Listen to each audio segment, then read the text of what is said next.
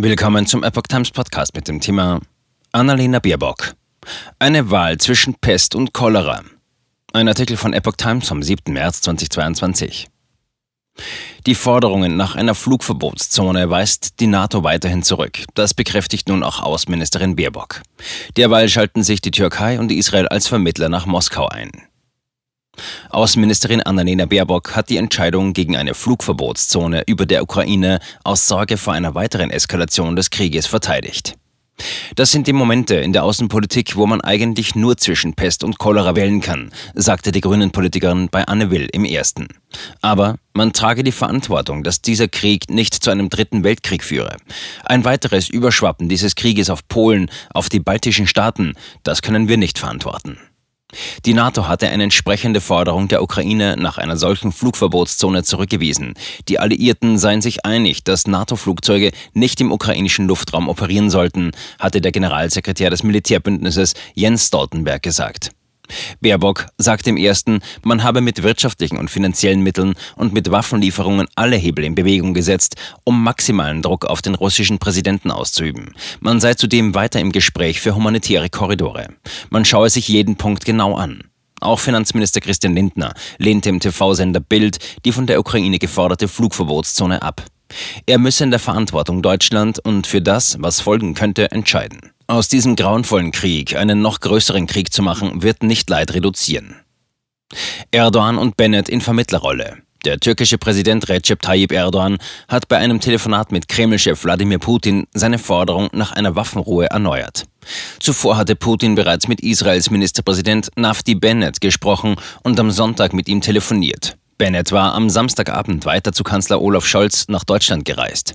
Nach dem Telefonat Putins mit Bennett hieß es am Sonntagabend in einer Kreml-Mitteilung, der ausführliche Meinungsaustausch über die Situation im Zusammenhang mit der militärischen Spezialoperation Russlands zum Schutz des Donbass wurde fortgesetzt. Erdogan habe in dem Telefonat am Sonntag betont, dass die Türkei bereit sei, zur friedlichen Lösung des Konflikts beizutragen, erklärte das Präsidialbüro.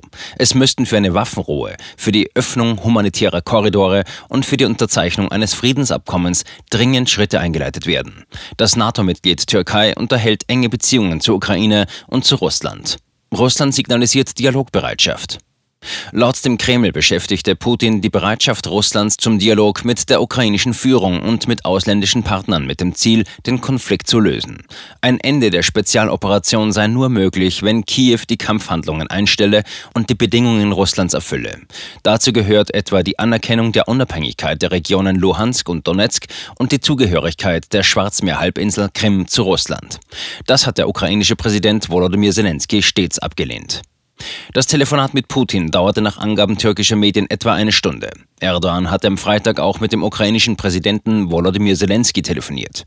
Die Türkei verurteilt die Invasion, beteiligt sich aber nicht an Sanktionen gegen Russland. Bennett bei Scholz. Nach einem Besuch in Moskau beriet sich Israels Ministerpräsident Nafti Bennett in Berlin mit Bundeskanzler Olaf Scholz am Samstagabend über den Ukraine-Konflikt. Im Mittelpunkt des 90-minütigen Gesprächs standen die Ergebnisse der Unterredung, die der Ministerpräsident am Samstag mit dem russischen Präsidenten Putin in Moskau gehabt hatte, teilt Regierungssprecher Steffen Hebestreit im Anschluss mit. Man wolle in der Sache weiter in engem Kontakt bleiben. Das gemeinsame Ziel bleibe es, den Krieg in der Ukraine so schnell wie irgend möglich zu beenden, hieß es in der Mitteilung weiter. Daran werde man mit aller Kraft arbeiten. Drei Stunden mit Putin. Bennett hatte sich zuvor in Moskau mit Kreml-Chef Putin getroffen, um über den Ukraine-Krieg zu sprechen. Aus Regierungskreisen in Jerusalem hieß es, das Gespräch zwischen Putin und Bennett in der russischen Hauptstadt habe drei Stunden gedauert. Bennett habe sich mit den USA, Deutschland und Frankreich abgestimmt und sei in ständiger Kommunikation mit der Ukraine. Nach Angaben aus Jerusalem telefonierte Bennett nach dem Treffen mit Putin auch mit Volodymyr Zelensky. In der Nacht zum Sonntag gab es zudem ein Telefongespräch zwischen Zelensky und US-Präsident Joe Biden. Bei dem gut halbstündigen Gespräch habe Biden die Maßnahmen der USA, ihrer Verbündeten und der Privatwirtschaft unterstrichen, mit denen Russland die Kosten für seine Aggression in der Ukraine auferlegt werden, teilte das Weiße Haus mit. Israel als Vermittler im Gespräch. Im Ukraine-Krieg ist Israel als Vermittler im Gespräch.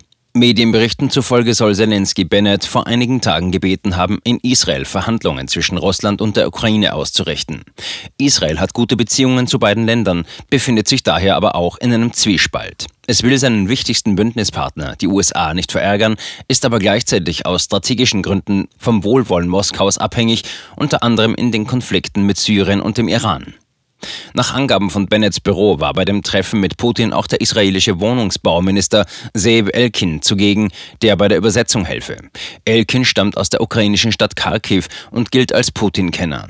Er hatte auch stets bei den Treffen von Bennets Amtsvorgänger Benjamin Netanyahu mit Putin teilgenommen.